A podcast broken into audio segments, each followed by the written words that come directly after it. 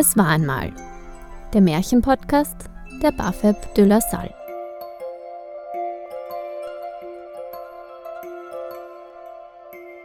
Hallo, ich bin die Theresa und mit meiner Schulkollegin Levinia habe ich einen Märchenpodcast zu Märchen Jorinde und Joringel gemacht.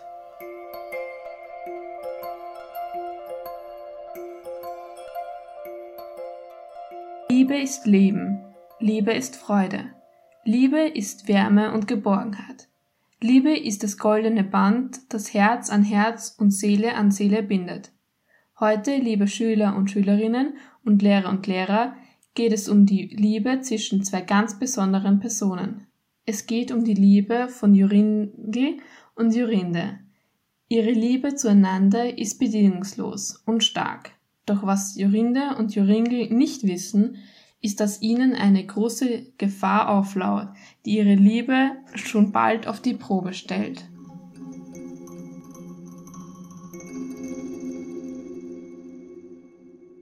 Es war einmal ein glückliches Pärchen namens Jorinde und Joringel. Die beiden waren frisch verheiratet und begannen ihre Flitterwochen.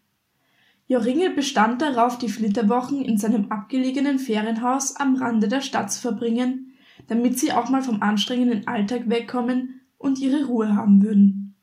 Doch schon bald wurde ihnen im Haus langweilig und sie gingen in den Wald, der an ihr Ferienhaus angrenzte, spazieren. Sie genossen den Duft der frischen Blumenblüten und das frühlingshafte Vogelgezwitscher der Amseln.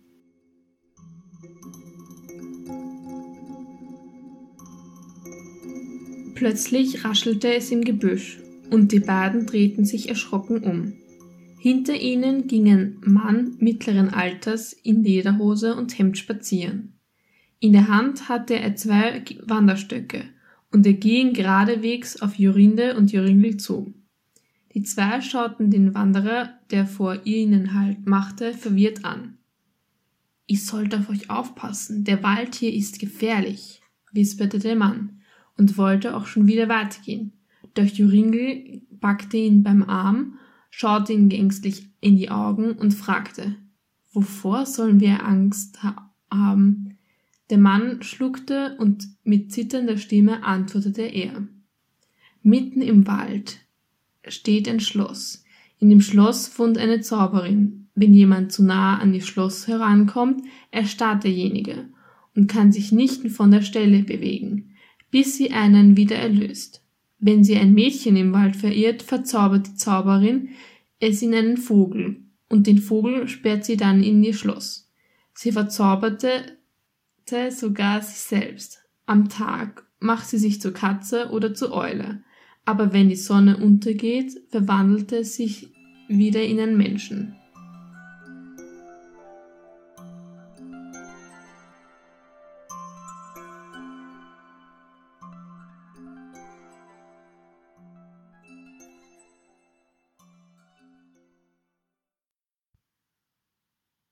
Joringel starrte den Wanderer entsetzt an und konnte kaum glauben, was dieser gerade eben gesagt hatte. Unsicher schaute er zu Jorinde, die vor Angst am ganzen Körper zu zittern begann. Passt auf euch auf, sagte der Wanderer noch. Dann kehrte er um und ging davon. Wir sollten besser gehen, sagte Jorinde ängstlich. Ja, du hast recht. Machen wir uns auf den Rückweg, sagte Joringel. Doch die beiden fanden den Weg nicht mehr.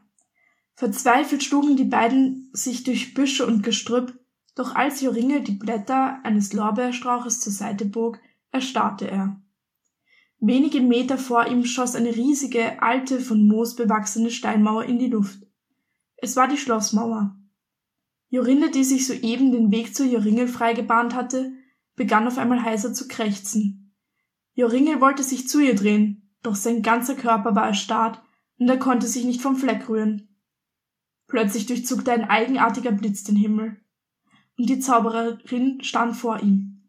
Sie hatte lange, strubbelige graue Haare, die sie zu einem unordentlichen Dutt zusammengebunden hatte, und eine lange, kantige Nase. Ihre Haut war nur so von Falten übersät, und auf ihrer Nase trug sie eine Brille, die schon fast auseinanderfiel und viel zu klein für ihr Gesicht war. Die Zauberin sah wahrhaft gruselig aus. Sie zückte ihren Zauberstab und murmelte etwas Unverständliches. Im Augenwinkel sah Joringel, wie die Zauberin Jorinde in eine Nachtigall verwandelte und sie in einen Käfig sperrte. Gib mir Jorinde sofort zurück, schrie Joringel verzweifelt, doch die Zauberin entgegnete ihm. Nein, sie wird nie wieder zu dir zurückkehren. Sie berührte Joringel mit ihrem Zauberstab, und nun konnte er sich wieder bewegen.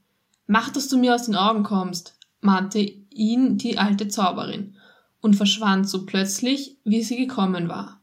Joringel suchte den Weg, auf dem er mit Jorinde hergekommen war, und ging schließlich nach Hause. Zu Hause angekommen, weinte er stundenlang.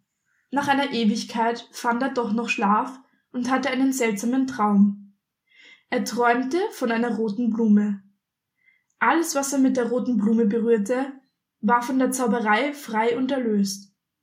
Er hatte die Blume im Traum so deutlich gesehen, dass er beschloss, sie suchen zu gehen.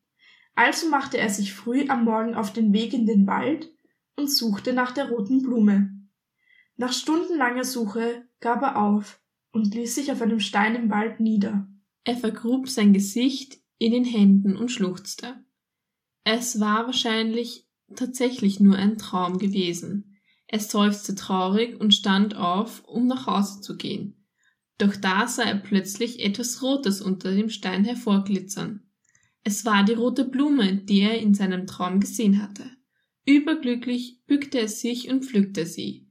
Nun würde er sich in den Kampf um Jorinde begeben. Er lauschte dem Gezwitscher der gefangenen Vögel und fand das Schloss wieder.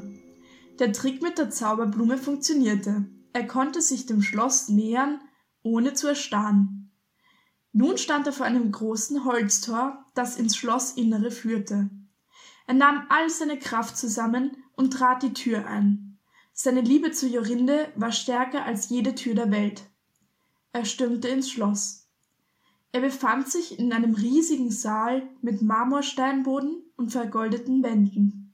An den Wänden stapelten sich unzählige Käfige in denen Vögel gefangen waren.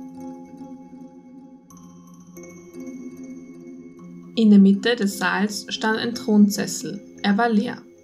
Plötzlich verspürte Joringel einen kalten Luftzug in seinem Nacken und er fuhr erschrocken herum. Hinter ihm stand die Zauberin. Sie spuckte Gift und Galle, doch gegen Joringels Wunderblume hatte sie keine Chance. Egal was die Zauberin versuchte, sie konnte sich Joringel nicht mehr als zwei Schritte nähern. Joringel sah sich währenddessen um, doch er konnte Jorinde nicht finden. Plötzlich sah er, wie die Zauberin heimlich einen Käfig beiseite nahm und davontrug. Er rannte ihr nach und stürzte sie auf sich. Sie beiden fielen zu Boden. Joringel drückte sie mit der einen Hand auf den Boden und mit der anderen Hand nahm er ihr den Käfig, in dem eine Nachtigall ängstlich zwitscherte, aus der Hand. Alles wird gut, mein Schatz, flüsterte er der Nachtigall zu und berührte mit der Wunderblume den Vogelkäfig. Und auf einmal stand Jorinde vor ihm, so wunderschön wie noch nie zuvor. Er schlang seine Hände um ihre Taille und küsste sie sanft. Ich habe dich so vermisst, sagte Jorinde umarmte ihn und begann vor Freude zu weinen. Joringe löste sich aus ihrer Umarmung, sah ihr tief in die Augen und lächelte sie mit strahlenden Augen an. Dann nahm er ihre Hand und gemeinsam erlösten sie auch die anderen Mädchen von dem Zauber. Zuletzt erlösten sie auch die Zauberin, und vor ihnen stand nun eine junge Frau, die die beiden dankbar, da, dankbar anlächelte. Nun konnte die Zauberin nichts mehr verzaubern, als alle frei waren, gingen Joringel und Jorinde nach Hause und sie lebten lange vergnügt zusammen.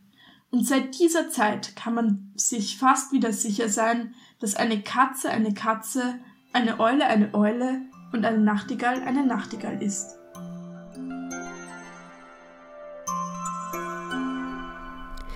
Es war einmal der Märchenpodcast der Bafeb de la Salle. Erste Staffel Unbekannte Märchen der Gebrüder Grimm.